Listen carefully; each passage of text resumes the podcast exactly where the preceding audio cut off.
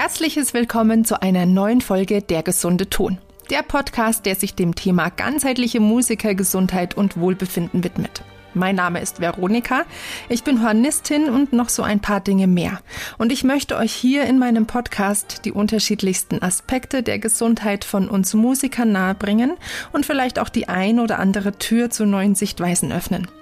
Für diese Folge nehme ich mir etwas mehr den Aspekt des Wohlbefindens, und zwar des Wohlbefindens am Arbeitsplatz von Orchestermusikern vor. Ein Orchesterbetrieb ist im Endeffekt nichts anderes als ein Unternehmen und ich habe mir jemanden eingeladen, der sich so richtig gut mit Unternehmen, Unternehmensführung, Optimierung und so weiter auskennt. Und das Ganze aber mit dem tollen Blick eines Emotionscoachs und Trainer, der vor allem mit Herz, aber natürlich auch mit viel Verstand an die Sache rangeht. Mein Gast ist Lutz Kaderreit. Er begleitet Unternehmer, Führungskräfte und Mitarbeiter in den Bereichen Persönlichkeitsentwicklung, Führung und Kommunikation. Und ich glaube, letzteres ist etwas, das in so einem engen Sozialgefüge wie in dem Arbeitsfeld Orchestermusiker gar nicht so unwichtig ist. Lutz hat mittlerweile eine Vielzahl von Unternehmen begleitet und auch selbst gegründet. Zudem mittlerweile auch ein gemeinsames Unternehmen mit Dennis Scharnweber, unser beider Ausbilder und Lehrtrainer, gehört. Mit dieser Folge setzen wir mal den ersten Schritt in ein komplexes Themenfeld, das man bestimmt noch mit mehreren Folgen aus den unterschiedlichsten Blickwinkeln beleuchten kann. Hört aber nun einmal zu Beginn selbst, was Lutzo alles über Führungskräfte, Kommunikation, Bedürfnisse und vieles mehr im Arbeitsfeld der Orchestermusiker zu sagen hat. Viel Spaß also wie immer mit Folge 19 und Lutz Kaderreit.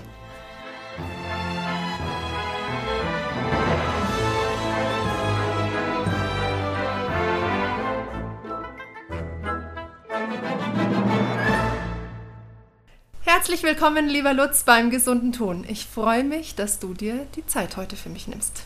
Ja, ich freue mich, dass ich dabei sein darf. Vielen Dank für die Einladung. Sehr schön. Wir beide machen uns nämlich so ein bisschen, oder du besser gesagt, ich folge dir da so ein bisschen an ein vielleicht für Musiker spezielles Thema ran und auch gerade so in, im Blick auf das, mein Podcast, auch der sich ja eigentlich der Musikergesundheit widmet aber ich glaube, Unternehmertum oder Unternehmenscoaching und wie Unternehmen so richtig gut funktioniert, hat auch irgendwie immer ein bisschen trotzdem was mit der Gesundheit zu tun. Auf jeden Fall. Also ich denke, dass wenn du, wenn du Dinge bewusst tust und bewusste Entscheidungen triffst, dass du dann auf jeden Fall was für deine Gesundheit tust und dass natürlich auch der Gesundheitszustand wieder Einfluss darauf nimmt, wie gut kannst du denn ein Unternehmen führen. Ja, ganz genau. Also es hängt doch irgendwie alles im Großen sehr zusammen. Jetzt würde mich am Anfang so ein bisschen dein Background interessieren. Wie bist du denn überhaupt dazu gekommen, erstmal Unternehmer zu sein? Wie kam es denn dazu? Das fing schon sehr, sehr früh an. Ich habe eine Ausbildung gemacht zum technischen Zeichner nach der Schule. Also ich wollte studieren und dann ich habe gedacht, na, ein bisschen technisches Grundwissen zu haben, bevor du ins Studium gehst, ist ganz gut. Dann habe ich eine Lehre als technischer Zeichner gemacht. Die war auch großartig. Habe ich sehr, sehr viel lernen dürfen und dann war ich ja schon mal so in der Praxis drin. Und als die Lehre zu Ende war, habe ich dann ein Studium begonnen, habe Maschinenbau studiert und äh, das Studium fand ich im Vergleich zu der Lehre grottenlangweilig. Da stand vorne immer einer, der hat sein Skript von der Wand abgelesen. Da habe ich gedacht, Bücher lesen kannst du auch zu Hause. Auf jeden Fall musste ich unbedingt irgendwas tun. Und dann habe ich bei einer Firma, die in der Nähe meines Elternhauses war, einfach gefragt, ob die jemanden brauchen, der nebenher ein paar Zeichnungen macht. So, und haben die gesagt, oh ja, das ist eine gute Idee. Früher gab es ja noch keine Computer, mit denen man die Zeichnung gemacht hat. Also wir reden so über 1990. Ähm, da wurde das alles noch von Hand gemacht, da wurde noch mit Tusche gezeichnet und mit Rasierklingen wieder weggemacht und das war noch ganz manuelle Arbeit. So und ja, da habe ich mich zum ersten Mal selbstständig gemacht. Da habe ich mir einen Gewerbeschein geholt und habe diese Arbeiten da auf eigene Rechnung gemacht. Und ähm, ja, das ging so einige Jahre. Dann kamen die Computer und die waren damals sehr, sehr teuer. Also wenn du so eine Arbeitsplatzausstattung gekauft hast, um mit dem Computer Bauteile zu konstruieren, warst du schnell 100.000 Mark los und auch mehr. Die hatte ich nicht und die hätte mir zu dem Zeitpunkt auch noch niemand geliehen. Und dann bin ich in eine Anstellung gegangen. So, und bei dem Unternehmen, das nun zufällig Automobilsitze entwickelt und produziert hat, bin ich dann viele Jahre geblieben, weil es hat mir super Spaß gemacht da, habe also eine richtige Technikkarriere, Technikerkarriere hingelegt. Dann hat irgendwann ein amerikanischer Konzern den Teil des Unternehmens gekauft, bei dem ich beschäftigt war. Da war ich also dann bei dem amerikanischen Unternehmen beschäftigt. Und irgendwann war aber so der Zeitpunkt da, wo ich gemerkt habe, du musst dein eigenes Ding machen. Und zu der Zeit war ich dann schon nicht mehr bei den Amerikanern, sondern war Geschäftsführer bei einer deutschen Ingenieurgesellschaft. Und äh, ja, da kam irgendwann mein Vorstand und sagte, er möchte das Beschäftigungsverhältnis nicht weiter fortsetzen.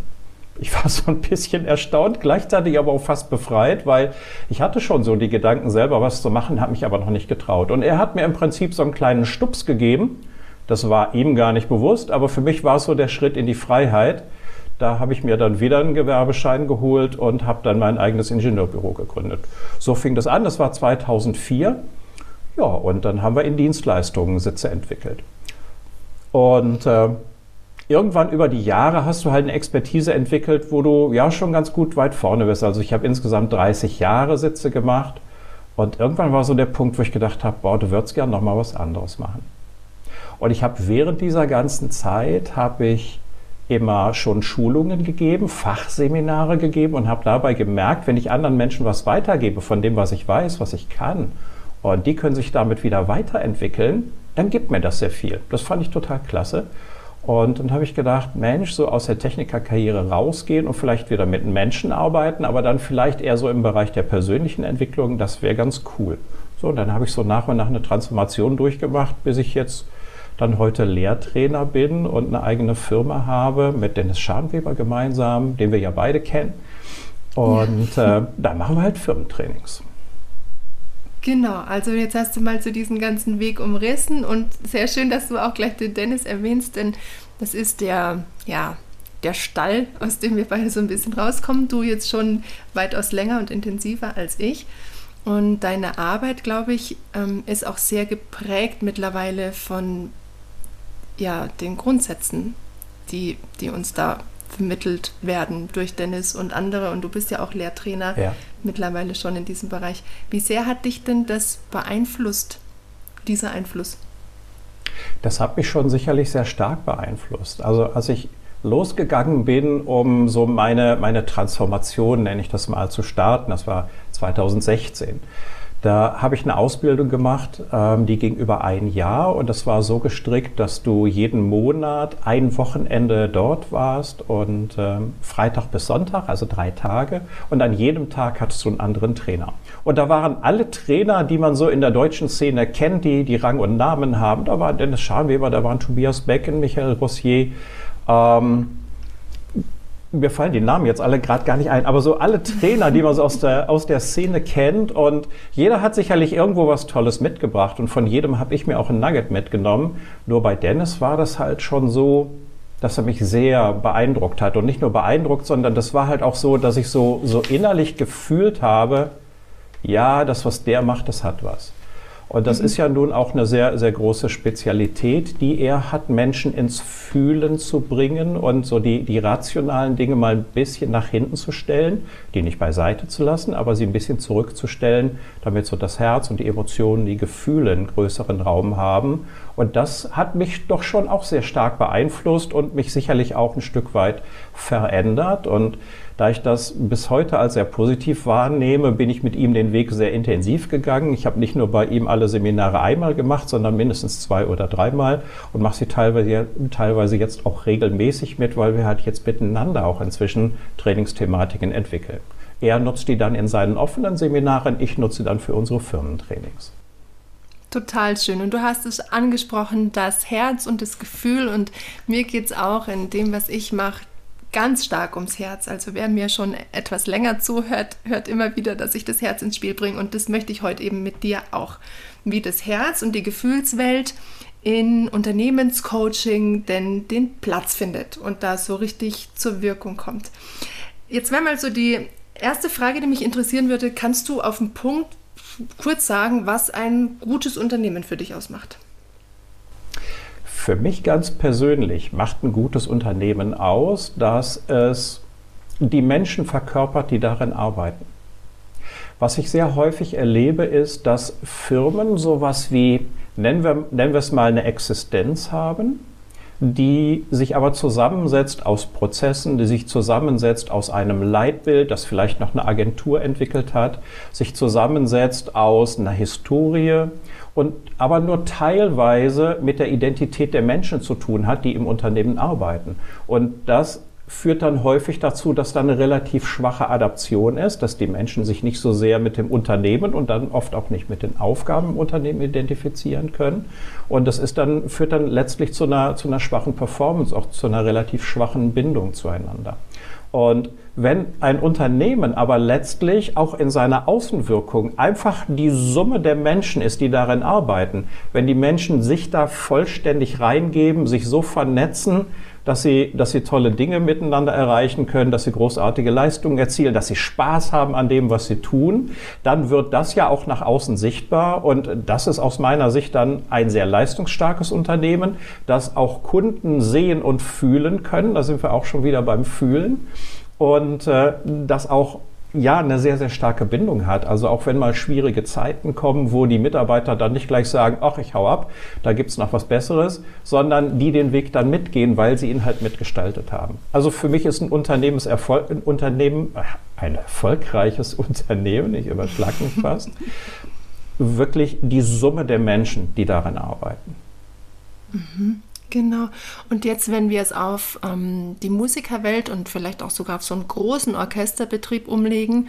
Ich habe nämlich in der ähm, Vorarbeit bin ich auf einen Artikel gestoßen von einem Orchester in äh, Franken, äh, Nähe meiner Ham Heimat, den Bamberger Symphonikern. Die haben sich nämlich auch mal einen Unternehmensberater ins Boot geholt, weil die gemerkt haben, hm, es wird so ein bisschen finanziell, also es sind ja viele Sparten, die so ein Orchesterbetrieb an Arbeiten abdeckt. Da mhm. gibt es natürlich den künstlerischen Betrieb, die Musiker, worum es mir jetzt auch vorrangig geht, aber auch das äh, künstlerische Management und ganz, ganz viele andere Abteilungen. Und das alles unter einen Hut zu bringen, ähm, kann ich, stelle ich mir relativ schwierig vor. Und in diesem Artikel wurde eben erklärt, dass ein Leitbild, ein, ein, ein Leitsatz rausgearbeitet wurde, mit dem sich alle möglichst gut identifizieren können. Und ja. das ist ja das, was du gerade angesprochen hast. Wenn die Identifikation von möglichst allen mit diesem Leitsatz oder mit diesem Leitmotiv ähm, vorhanden ist, dann ist natürlich auch viel mehr Arbeitsfreude da oder viel mehr Sinnhaftigkeit hinter dem, was ich tue. Ja, ich glaube, du sprichst gerade von, von Leitsatz. Ähm, ich hatte da, hatte da gerade so einen Impuls, während du das sagtest. Mhm. Wenn das von den Menschen kommt im Unternehmen und wenn das deren Essenz ist, die dieses Leitbild abbildet, dann kannst du das natürlich aufschreiben. Du musst es aber nicht. Weil mhm. die Menschen leben das ja, sie verkörpern das ja. Das, das ist ja, ja. ihre Essenz. Ja. Ja, genau. Das ist so ein, dieser, dieser Punkt, den du sagst, wenn das von den Menschen kommt, also wirklich ein, ein gemeinschaftlich entwickeltes ja, Leitbild oder wie auch immer, dann ist es super. Ich glaube, was so ein bisschen die Gefahr ist, bei, bei größeren Orchestern auch, dass das eher vom Management vielleicht entschieden wird und so ähm, quasi ähm, über die künstlerische Abteilung, über die Orchestermitglieder vielleicht hinweg entschieden wird und angenommen wird, dass die sich jetzt alle damit super identifizieren können. Also ich glaube, dass so die Kommunikationsebenen ähm, sch ähm, vielleicht schwierig sind. Ja, ja, das passiert ja sehr, sehr häufig, dass äh, Führungskräfte, obere Führungskräfte oder auch die Geschäftsführung selber das als ihre Aufgabe ansieht, jetzt so ein Leitbild zu entwickeln. So, und dann tragen sie ganz stolz zusammen, was sie denn meinen, dass das Richtige sei, verabschieden das in ihrem Kreis. Und wenn es gut geht, zeigen sie den Mitarbeitern das vorher und sagen, guckt mal, ob euch noch was dran auffällt, ist das so okay für euch. Mhm. So, und damit passiert natürlich etwas, ähm, was die meisten Menschen im Unternehmen außen vor lässt. Denn wenn du Informationen von außen bekommst, und hast eine Chance, die für dich zu verarbeiten und daraus deine eigenen Gedanken, deine eigenen Gefühle zu entwickeln. Und wenn du die Gefühle bewertest, werden daraus Emotionen und je nachdem, wie die Emotion ist, bekommst du ja dann eine Motivation, dass du deine Fähigkeiten, also dein Können nutzt um ein Verhalten zu entwickeln, mit dem du eine Wirkung erzielst in deinem Umfeld. So, und das ist ja, ist ja überall so. So, und wenn jetzt ein oberer Führungskreis hergeht und für sich ein Leitbild verabschiedet und den Mitarbeitern das hinhält, dann versuchen die damit natürlich ein Stück weit eine Abkürzung zu nehmen, weil sie geben den Mitarbeitern ja eigentlich gar nicht die Chance, eigene Gedanken, Gefühle, Emotionen zu entwickeln, sondern setzen ihnen was fertig vor und sagen, nick das mal ab. So, und immer dann, wenn Menschen keine Gelegenheit haben, ihre eigenen Gedanken, Gefühle, Emotionen zu entwickeln, entsteht auch nicht das, was Experten intrinsische Motivation nennen, also ein Antrieb von innen heraus, die stärkste Triebkraft, die ein Mensch überhaupt haben kann, um dann tolle Dinge zu machen. Und wenn so ein Leitbild entsteht, dann dürfen Unternehmen sich nach meiner Sichtweise auch nicht wundern, wenn das dann nachher nicht gelebt wird, weil das haben die Menschen ja gar nicht verstanden. Gerald Hüther, das ist ja so einer der populärsten äh, Neurowissenschaftler in Deutschland, mhm. der sagt immer, dein Gehirn behält nur das, was deine eigenen Gedanken sind. Mhm. Und jetzt nimm das mal auf so einen Weg, wie Leitbilder entstehen, wie ich es gerade beschrieben habe. Dann können die Mitarbeiter das ja eigentlich kaum teilen. Dann ist das unheimlich aufwendig und sie müssen sich darauf konzentrieren und das ist dann anstrengend und da hat ja keiner Bock drauf, oder? Und deshalb mhm. ist es dann eben auch schwierig. Aus meiner Sicht darf das ein Prozess sein, in dem wirklich alle gleichberechtigt eingebunden sind, wo es kein Oben und kein Unten gibt, sondern wo jeder sich mit seinem Blickwinkel, mit seinen Ressourcen, mit seinen Bedürfnissen einbringt, damit das am Ende auch das ist, wovon ich eben gesagt habe, das ist für mich ein starkes Unternehmen, dass es die Essenz der Menschen darstellt, die darin arbeiten. Ähm, hättest du denn eine praktische Herangehensweise, wie man das dann gestaltet, dieses, also ich habe es jetzt so verstanden, dass es von unten quasi entstehen muss, von den Mitarbeitern.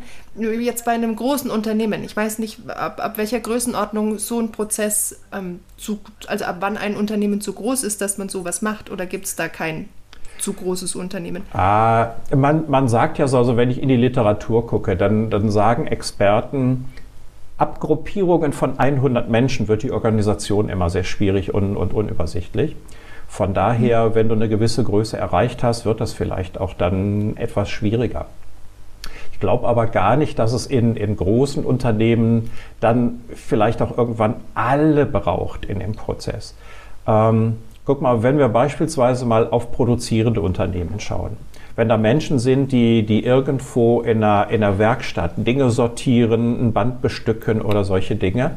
Ähm, Vielleicht hätte der eine oder andere von denen auch Interesse, sich damit einzubringen. Da sind aber, glaube ich, auch viele bei, so erlebe ich die Praxis, die sagen, bleib mir weg mit dem Kram, sag mir einfach, was ich tun soll und dann mache ich das hier. Ja, die sich da nicht so große Gedanken drüber machen. Ähm,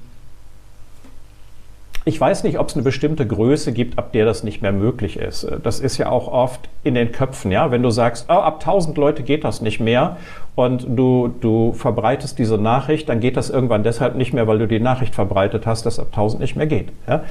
Ähm, ich glaube, das kommt einfach darauf an, wie einig sich die Menschen sein können, die, die das Ganze letztlich leben. Und ja, in größeren Unternehmen ist das natürlich weitaus schwieriger als in kleineren, keine Frage. Ähm, da sind aber die Ansprüche vielleicht auch ein bisschen verschoben. Also wer in einem Konzern arbeitet, hat vielleicht auch gar nicht den Anspruch, dass das, was im Gesamtunternehmen passiert, ihn jetzt besonders stark repräsentiert, sondern vielleicht eher, dass das, was da passiert, vereinbar ist mit den eigenen Werten und, und Bedürfnissen. Ja, okay. Das klingt eher, also Konzernkonzept klingt quasi eher nach so einem ähm, Orchesterbetrieb. Ähm, weil es ist ja so, dass allein in einem Orchester, also allein die Musiker umfassen oft schon in, in wirklich größeren Häusern an die 100 Personen. Und dann kommt erst noch dieser ganze administrative, ad, administrative Apparat. Ich hoffe, ich habe es jetzt richtig ausgesprochen. Genau, der kommt dann erst noch dazu. Und ähm, was ich jetzt gerade so, die Impulse, die mir gerade kamen, ich, ich, ähm, ich glaube, es kann manchmal passieren, dass so eine Schieflage eben entsteht, wie du vorhin auch beschrieben hast, dass dieses von oben runter delegiert wird und dann angenommen wird, alle können sich jetzt mit dem Leitsatz identifizieren. Aber dass es auch wiederum total viele ja gibt, die sagen, es ist mir eigentlich egal, was für ein Leitsatz ihr vorgebt, weil mein Job ist ja ein ganz anderer. Ja. Aber ich glaube, es ist trotzdem wichtig, dass dieser ähm, dass die Musiker, die, die Menschen, die ja am Ende das produzieren, wenn wir es jetzt mal unternehmerisch ähm, bezeichnen, oder die das Produkt ja am Ende darstellen, dass die im Mittelpunkt stehen sollten.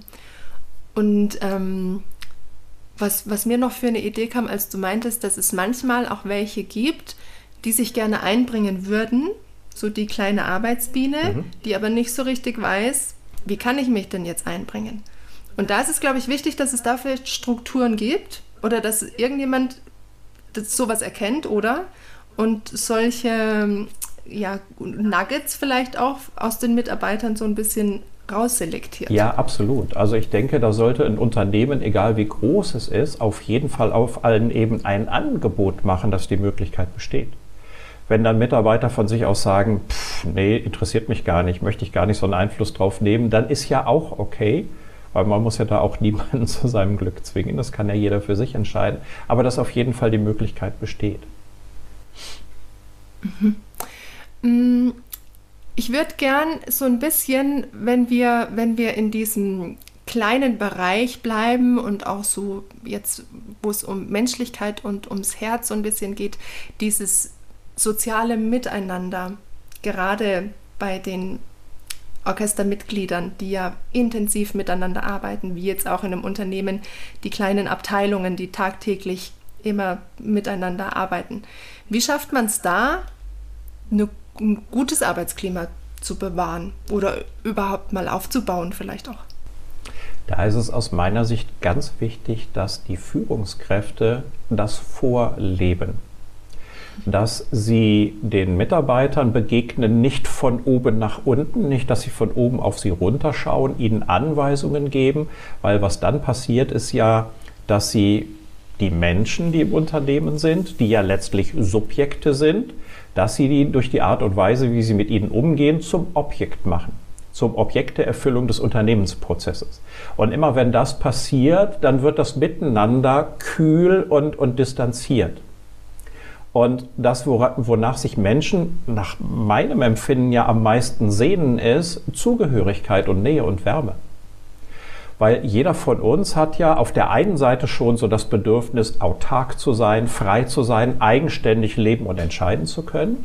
Auf der anderen Seite aber auch, und das hat mit dem zu tun, was jeder von uns mal nahezu gleich erlebt hat, ist das Gefühl nach Zugehörigkeit oder das Bedürfnis nach Zugehörigkeit. Denn jeder von uns ist ja irgendwann mal geboren worden. Und selbst vor der Geburt in Mamas Bauch hast du ja schon dieses Erlebnis von Zugehörigkeit gehabt. Da war ein anderer Mensch, der dafür gesorgt hat, dass du überhaupt zur Welt gekommen bist. Und wenn du dann geboren bist, dann sind auch wieder andere Menschen da, die dich wärmen, die dich nähren, die sich um dich sorgen. Das heißt, rund um die Geburt macht jeder Mensch das Erlebnis von, ich brauche andere Menschen, damit ich überhaupt existieren kann. Und das erzeugt fast unauslöschlich in uns den Wunsch nach Zugehörigkeit. So, und das sucht natürlich jeder irgendwo. Wenn ich aber jetzt in so einen Prozess reinkomme und ich kriege Anweisungen und da sind Konditionen drin, dass jemand sagt, also wenn Sie das und das machen, dann kriegen Sie die und die Benotung und dann sind Sie ein guter Mitarbeiter. Dann ist das das, was heute vielen Unternehmensprozessen entspricht, ja, aber fühlt sich damit ein Mensch denn gesehen, verstanden und gefühlt?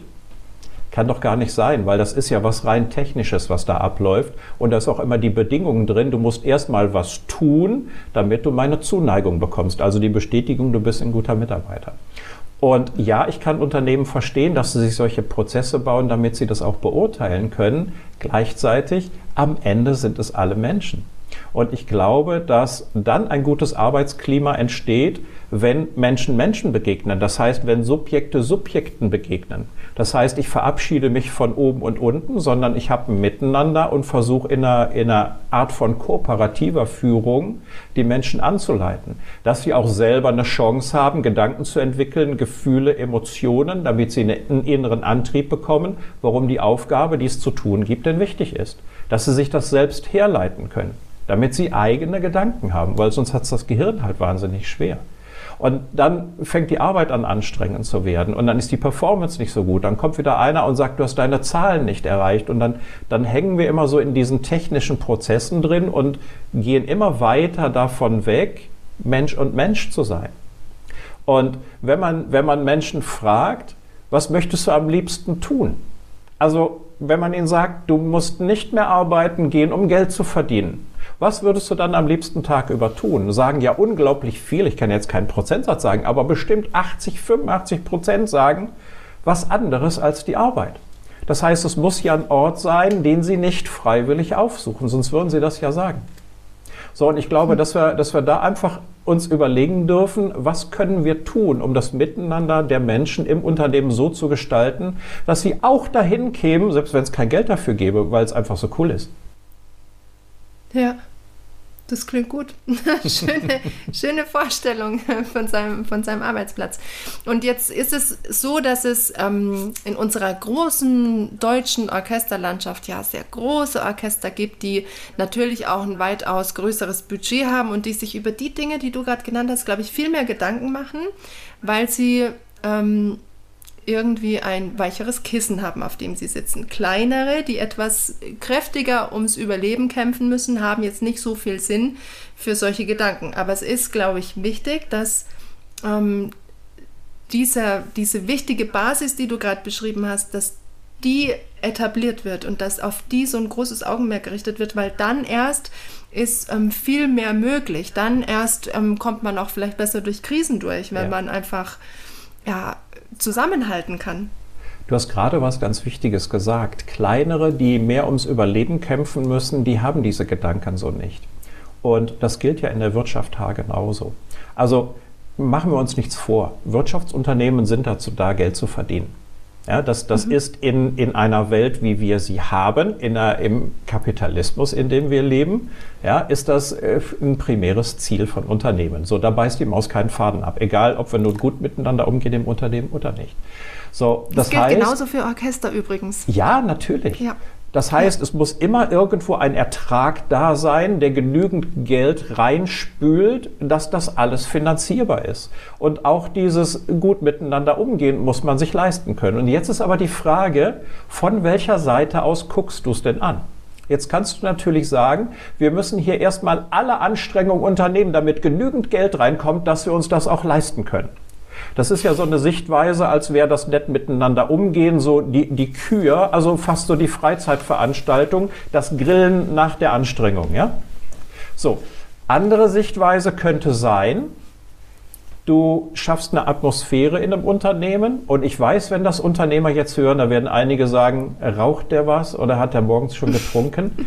Die halten, die halten das für schräg. Aber ich bin da fest von überzeugt, dass das ein guter Weg sein kann. Wenn du, wenn du diese Betrachtungsweise nimmst, dass du sagst, wie dürfen wir denn zusammenarbeiten? Wie können wir alle Fähigkeiten so miteinander verbinden, dass jeder möglichst viel von dem tut, wofür er sich auch begeistern kann? Weil dann muss er sich nicht verstellen. Wenn er sich nicht verstellen muss, dann fällt das leicht. Immer wenn was leicht fällt, dann kriegen wir da auch schnell was bei zustande, kriegen ein gutes Ergebnis dabei raus. So, und wenn ich das hinbekomme und wenn, wenn Menschen miteinander was tun, was dem entspricht, was sie im, im tiefsten Inneren wirklich antreibt, deshalb Spaß daran haben, deshalb schnell vorankommen, deshalb gute Ergebnisse erzielen, dann, dann muss man ja nur noch logisches Denken bemühen, um dahin zu kommen, dass man sagt, ja, wenn das funktioniert, dann ist ja automatisch viel Ertrag da. Weil wenn ich, wenn ich das hinbekomme, dass da eine Tätigkeit im Unternehmen ist, die einen Mitarbeiter begeistert, deshalb hat er Spaß dran, deshalb ist er schnell, deshalb erzielt er gute Ergebnisse, dann wird er nicht so schnell kündigen, der ist nicht so viel krank, die Produktivität ist höher, die, die Qualität ist höher in dem, was er macht. Das sind ja alles Faktoren, die darauf einzahlen, dass ein Unternehmen viel Geld verdienen kann. Die Frage ist halt, von welcher Seite guckst du drauf auf den Gaul? Und in, in der Historie war es halt so, also der ganze Werdegang der Industrialisierung war so gebaut, wie ich das als erstes gesagt habe. Also, dass da Anstrengung im Vordergrund steht und Prozesse und Zahlen und, und dass wir, dass wir drauf gucken, wie können wir denn Unternehmensklima so gestalten, dass das auch angenehmer wird, ist ja eine Wohlstandsfrage, die erst dann entstanden ist, nachdem Unternehmen es geschafft haben, auch viel Geld zu verdienen und man sich überlegt hat, wie, wie kann man das Ganze denn ein bisschen verträglicher gestalten. Übrigens, ähm, ich bin ja nicht in allen Fällen immer so ein großer Freund von Arbeitnehmervertretungen, aber so in diesem Entstehungsprozess über viele Jahrzehnte haben die natürlich auch einen sehr, sehr großen Beitrag dazu geleistet, dass wir überhaupt heute über solche Themen sprechen können miteinander. Nur, mhm. was, wir, was wir nicht verkennen dürfen, ist, die Zeiten ändern sich. Und wenn das früher so war, du hast ein neues Produkt entwickelt, das konntest du in Ruhe tun über einen längeren Zeitraum und dann hast du das in Produktion gebracht und hast es vielleicht 10 oder 20 Jahre ohne nennenswerte Veränderungen produziert. Heute haben wir eine Welt, wo die Produktzyklen viel kürzer werden. Das heißt, du musst schneller was Neues machen. Es ist viel mehr Wettbewerb entstanden. Wir haben eine, eine völlig globale Welt. Und heute kann das durchaus passieren. Du gehst abends ins Bett, da ist die Welt noch in Ordnung. Am nächsten Morgen stehst du auf und es gibt einen neuen Wettbewerber, den gab es gestern noch nicht, der dein gesamtes Geschäftsmodell in Frage stellt mit dem, was er tut. So, das heißt, die, die Notwendigkeit, Entscheidungen zu treffen, die Komplexität der Informationen, die du brauchst, um diese Entscheidung zu treffen, ist viel, viel größer geworden. Und da kann ich einen Prozess gar nicht mehr gebrauchen, wo ich jemandem sage, jetzt tun Sie mal das und jetzt tun Sie mal das. Sonst muss der nämlich immer darauf warten, welche Veränderungen gibt es denn heute und was kriege ich für neue Anweisungen. Wir sind in einer Zeit angekommen, wo wir, um diese Komplexität zu beherrschen und das gut zu tun, alle brauchen, die daran beteiligt sind. Und damit dürfen die aber auch erstmal so diese, diese Transformation durchmachen vom, vom Anweisungsempfänger, vom Befehlsempfänger zum Mitgestalter zu werden. Und das halte ich für einen riesigen Umbauprozess für Unternehmen, wo viele auch vor zurückschrecken und sagen, kann das überhaupt funktionieren? Ja? Da probieren es manche Unternehmen aus und sagen, ah, wir probieren das mal ein halbes Jahr aus. Und dann hat das nach dem halben Jahr nicht geklappt und sie finden ganz viele Anzeichen, warum das nicht geklappt hat und gehen wieder zurück auf das Alte, weil sie sagen, siehste, wusste ich doch vorher, dass der neumodische Kram nicht geht. Ich glaube, dass sowas, diese Transformation von ich ich gebe Befehle von oben nach unten durch und ich mache das Ganze auch sehr technisch und mache die Mitarbeiter zu Objekten hinzu, wir haben kein oben und kein unten mehr, wir machen das in einer, in einer Kooperation, jeder kann sich mit einbringen, dass das ein Umbauprozess ist, der in Unternehmen fünf bis zehn Jahre braucht. Und ja. den Mut muss ein Unternehmer natürlich auch erstmal haben, das anzugehen. Den Mut kann er aber, glaube ich, dann haben, wenn er sich selber aufmacht, in die Veränderung zu gehen und selber die Perspektive zu erarbeiten, was bedeutet das denn eigentlich zukünftig mit dem Unternehmen tätig zu sein. Ja, das sind total interessante Aspekte, die du gerade reinbringst, weil so viele, ähm, ja, durch diese Schnelllebigkeit, es kommen auch in unserem, in unserer Branche so viele neue Dinge. Ich glaube, Orchester sind, ähm, also es gibt zum Beispiel ganz viele super Jugendorchester auf dem Markt, die für ein, für ein Berufsorchester ja irgendeine Art von Konkurrenz auch darstellen. Und die werden ja. nicht weniger, die werden ganz im Gegenteil immer mehr.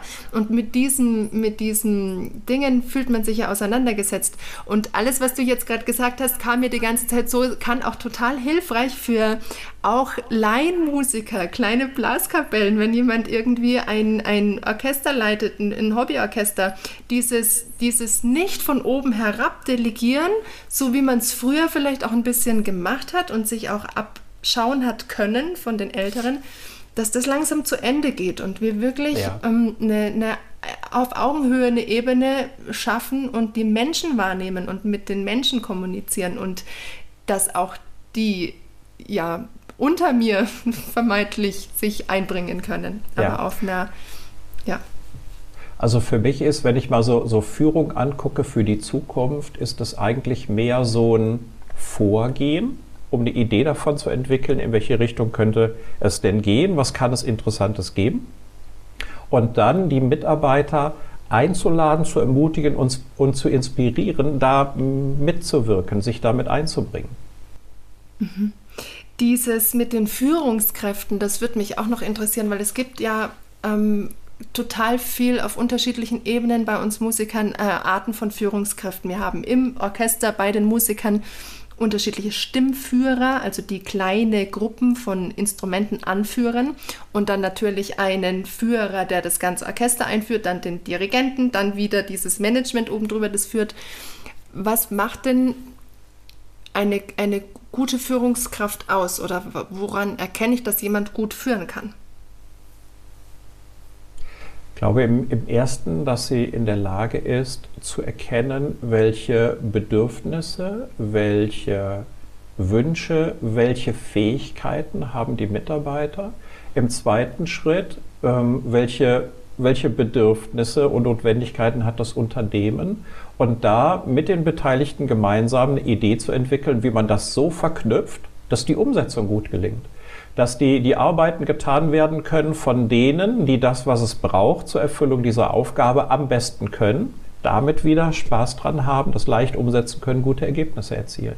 Weil, nochmal, es sind ja immer Menschen, egal ob du ein Unternehmen nimmst oder ein Orchester. Es sind immer Menschen, die aus einem bestimmten Grund zusammenkommen und ein Ergebnis erzielen.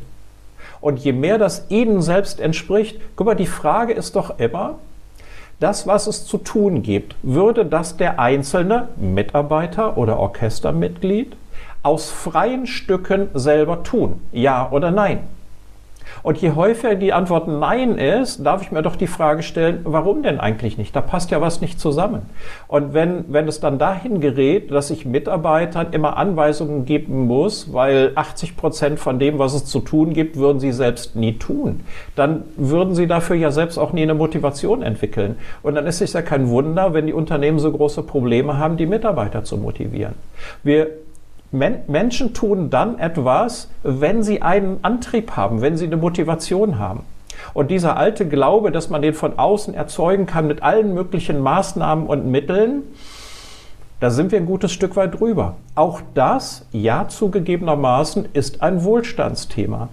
Denn solange Menschen nicht genügend Geld haben, um ihren Alltag zu finanzieren, und gerade jetzt sind wir ja in so einer Zeit, wo Kosten ganz stark steigen, für Energie zum Beispiel ganz stark steigen, wo sehr viele Menschen sich fragen, boah, wie kann ich das eigentlich morgen noch finanzieren? Oder wie kann ich es überhaupt heute schon noch finanzieren? Kommen wieder mehr diese Existen Existenzthemen in den Vordergrund.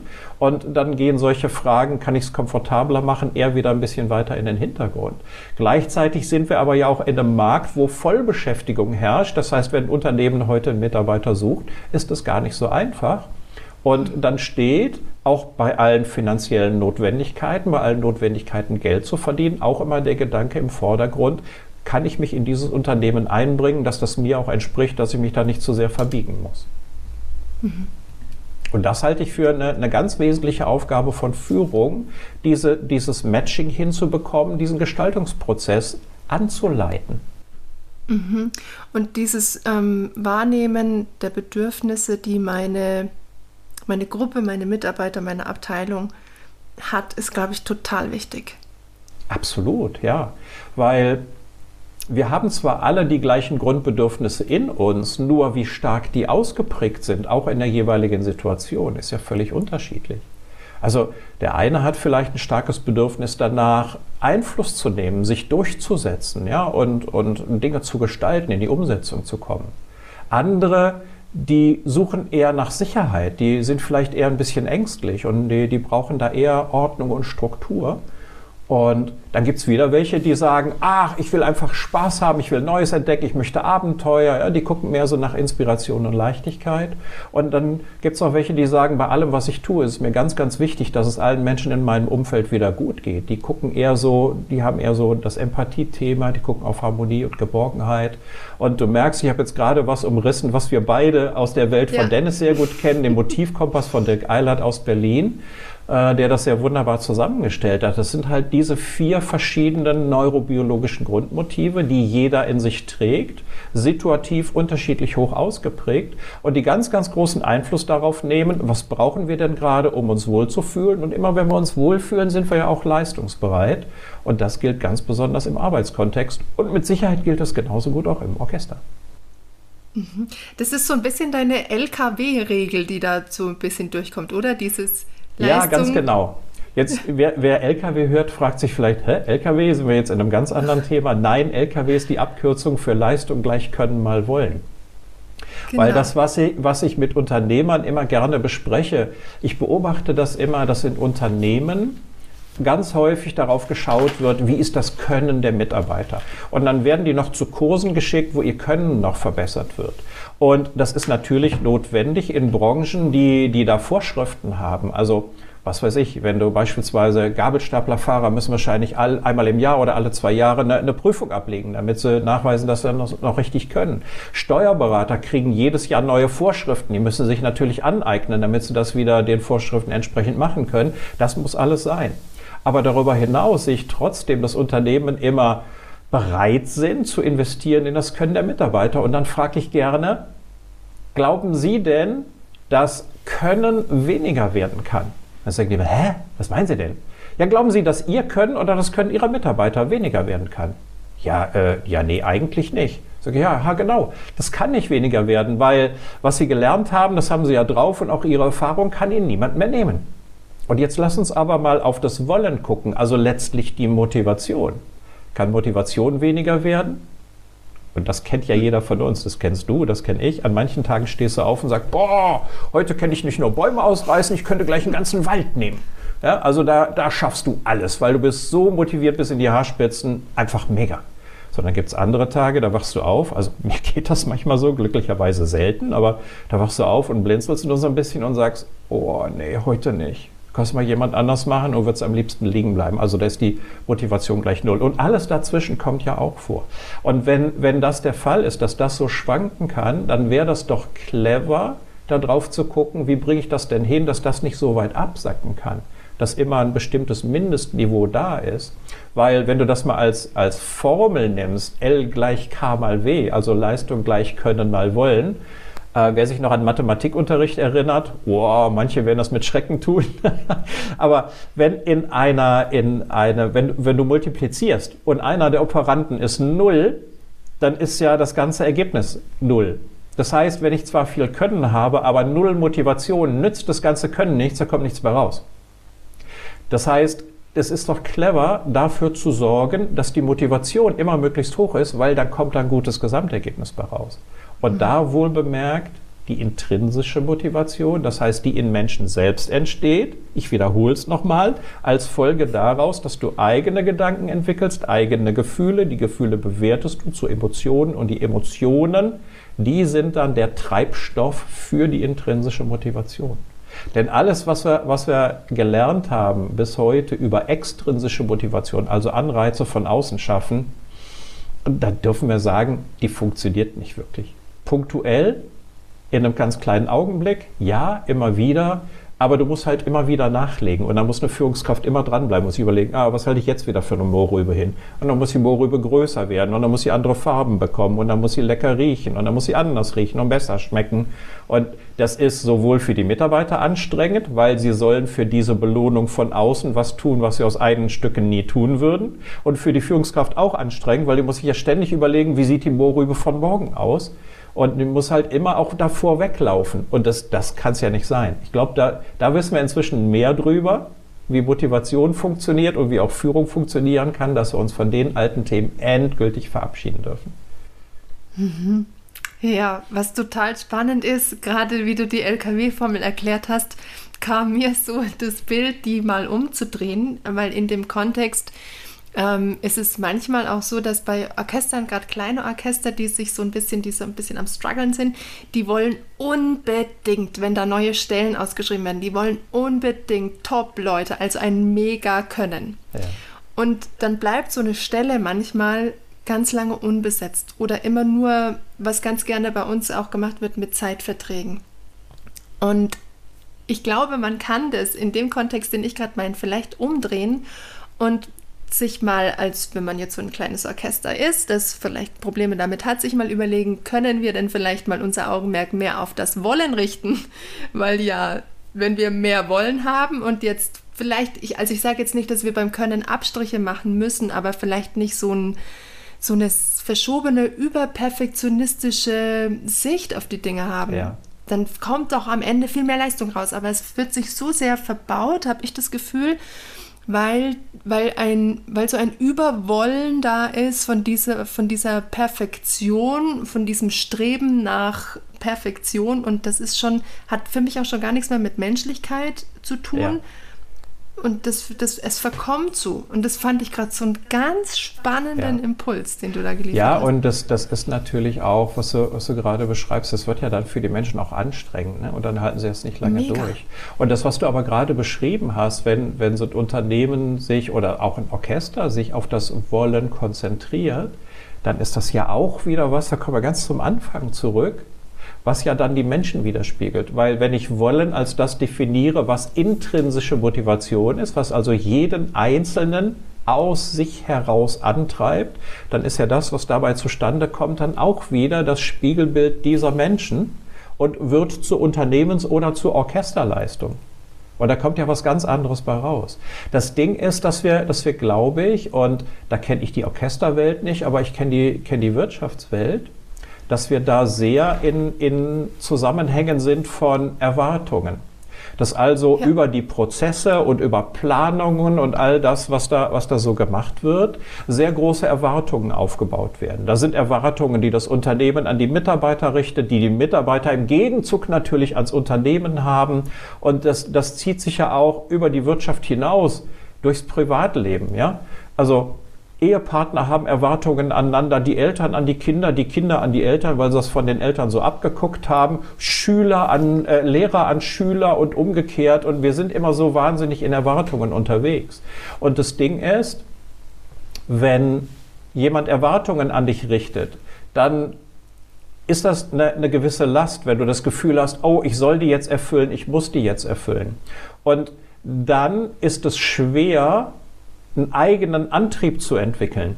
Also diese Erwartungshaltung von außen ist so eine große Last, dass du da so in so eine Starre kommst und sagst, oh, das erdrückt mich so, ich habe ja gar keine Luft zum Atmen. Wie soll ich mich denn da entfalten? Wie soll ich da eine eigene Motivation entwickeln? Weil die Erwartungen beinhalten ja auch ganz oft, dass nicht nur dass sich jemand ein Ergebnis wünscht, sondern das Ergebnis wird verlangt und der Weg zum Ergebnis wird gleich noch mit vorgegeben. Das heißt, du hast gar keine Möglichkeit als Subjekt, als Mensch, dich zu entfalten. Und dann sind wir wieder bei dem Thema eigene Gedanken, Gefühle, Emotionen. Wie soll dieser innere Antrieb denn jemals entstehen, wenn das alles schon in, in Form von Erwartung vorgegeben ist und dann noch manchmal auf eine ziemlich fiese Art und Weise verknüpft ist mit diesem Grundbedürfnis nach Zugehörigkeit. Dass die Menschen sagen, ja. ah, ich, irgendwie brauche ich die Bestätigung, ich gehöre dazu und sind dann bereit, alle möglichen Erwartungen zu erfüllen, damit sie diese Bestätigung bekommen, dass sie dazu Du merkst schon, wenn ich das überhaupt nur sage, ist schon anstrengend zuzuhören.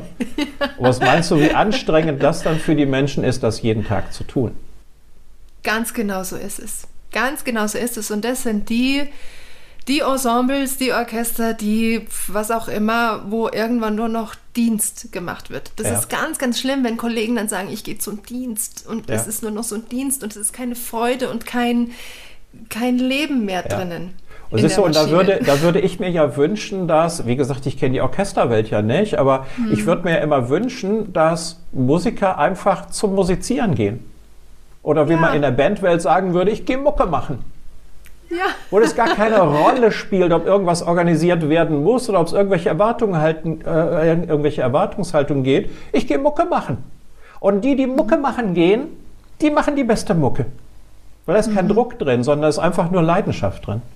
Mhm, mhm. Ja, ja, da können sich die verschiedenen Genres auch ganz viel voneinander abschauen. Die Klassik vom, vom Jazz würde jetzt eher das verkörpern, was du gerade beschrieben ja. hast.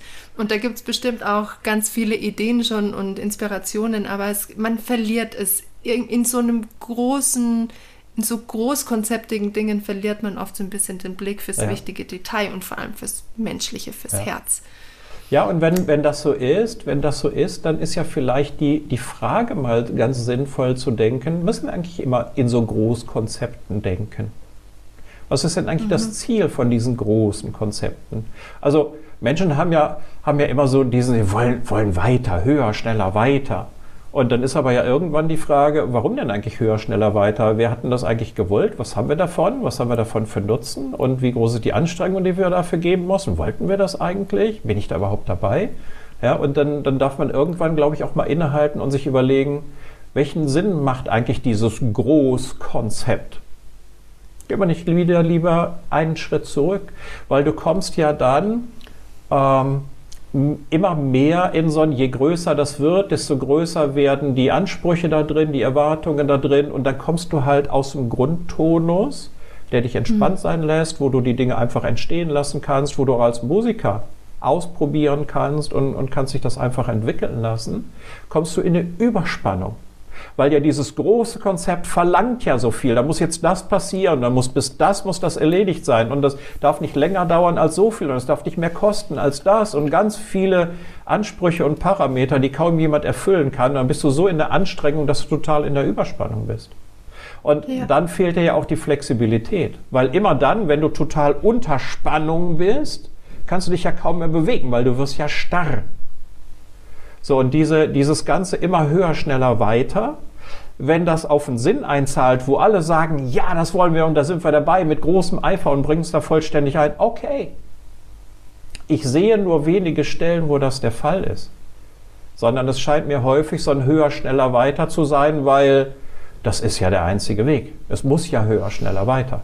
Nicht, weil es einen Sinn hat, sondern weil das so dieser, dieser geglaubte einzige Weg ist.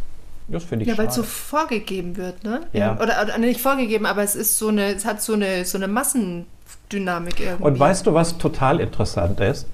Wenn du mit Menschen, von denen du einschätzt, dass du sagst, ah, das sind ja die, die machen das. Also die Big Bosses, ja? Also die so Geschäftsführer, die Unternehmer, also obere Führungskräfte. Oder sagt, ja, die treffen diese Entscheidungen. Jetzt hast du irgendwann die Gelegenheit, was weiß ich, abends bei einem Bier. Nur du und der.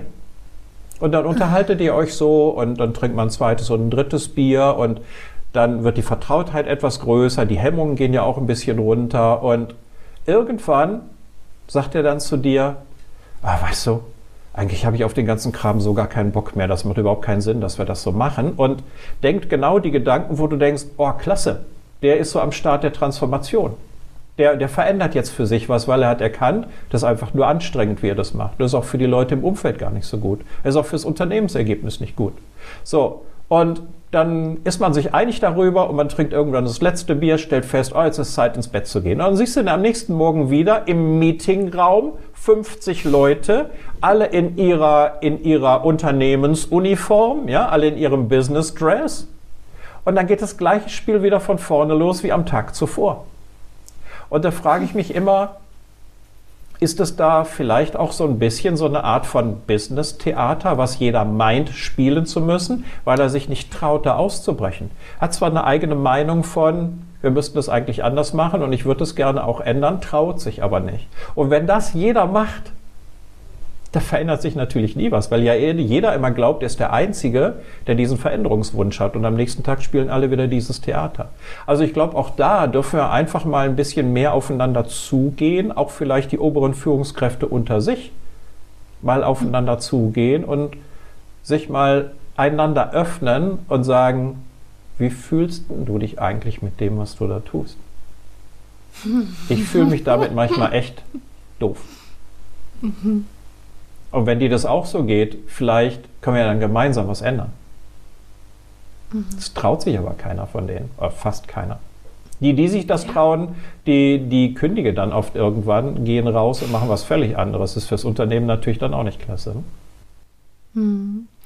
Ich glaube, da ist wieder der Vorteil von kleineren Orchestern, Ensembles, dass die nicht so an, an, an, an einen Staatsapparat gebunden sind. Wir haben ja ganz viele große Staatsorchester auch und dann kommt man wieder in, ein, in eine Abhängigkeit oder in ein, ja, wie du es beschrieben hast, dass man meint, man muss jetzt irgendwie so dieses Business und dieses, wie es mir auch Vater Staat oder jetzt der Freistaat Bayern, in dem Fall auch von, von den Bambergern, die ich vorhin beschrieben habe, äh, ganz schwierig. Und so kleine haben dann wahrscheinlich wieder ein bisschen mehr Spielraum. Also wir haben jetzt ziemlich, ziemlich viel Wichtiges abgegrast. Ich würde ganz kurz nochmal für, noch für etwas mehr Detail auf dieses mit den Bedürfnissen eingehen, weil ich finde, das ist so ein Tool, was man allen handfest gut mitgeben kann, wo jeder dran arbeiten kann. Wie kann ich denn, hast du einen Tipp, wie ich Bedürfnisse bei mir selber besser erkennen kann, weil das ist ja auch oft so nicht ganz so leicht und vielleicht auch bei meinem Gegenüber. Ja. Ja, also bei dir selber erkennen. Äh, setz dich einfach mal hin, nimm ein Blatt Papier und einen Stift und schreib mal auf, was ist mir denn eigentlich wichtig? So, und wenn du, wenn du dann mal hergehst und, und malst dir mal so diese, diese vier Quadranten auf, die ich eben schon mal so angerissen habe. Also das eine wäre, wäre ähm, Einfluss und ähm, jetzt fehlt es mir selber gerade. Einfluss und Durchsetzung. Durchsetzung. Ja. Ähm, dann das zweite wäre Ordnung und Stabilität. Das dritte wäre Inspiration und Leichtigkeit. Und das vierte wäre Harmonie und Geborgenheit. So, wenn du einfach diese Begrifflichkeiten mal nimmst und, und lässt die mal auf dich wirken und guckst, was ist mir denn eigentlich wichtig und überlegst mal, in welchen Quadranten könntest du das schieben, wo würde das hinpassen, dann kriegst du schon eine ganz gute Idee. Was dir dabei auch helfen kann, ist, versuch mal deine Emotionen wahrzunehmen. Also jeder hat ja so ganz unterschiedliche Emotionen. Der eine hat Angst, der, der nächste hat Freude, der nächste hat, was weiß ich, der ärgert sich oder hat sogar Wut. Und jede dieser Emotionen ist dann auch wieder diesen Quadranten zuordnenbar. Also beispielsweise Ärger und Wut sind sehr stark treibende Emotionen. Die sind dann in diesem Feld von Einfluss und Durchsetzung.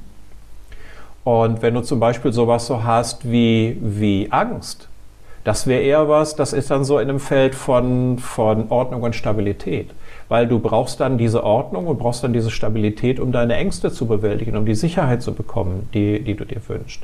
Oder wenn du beispielsweise sagst, ah, ich habe ein starkes Bedürfnis nach Freude, ähm, dann hast du so diese Offenheit und Entdeckerfreude, das ist dann eben eher Inspiration und Leichtigkeit.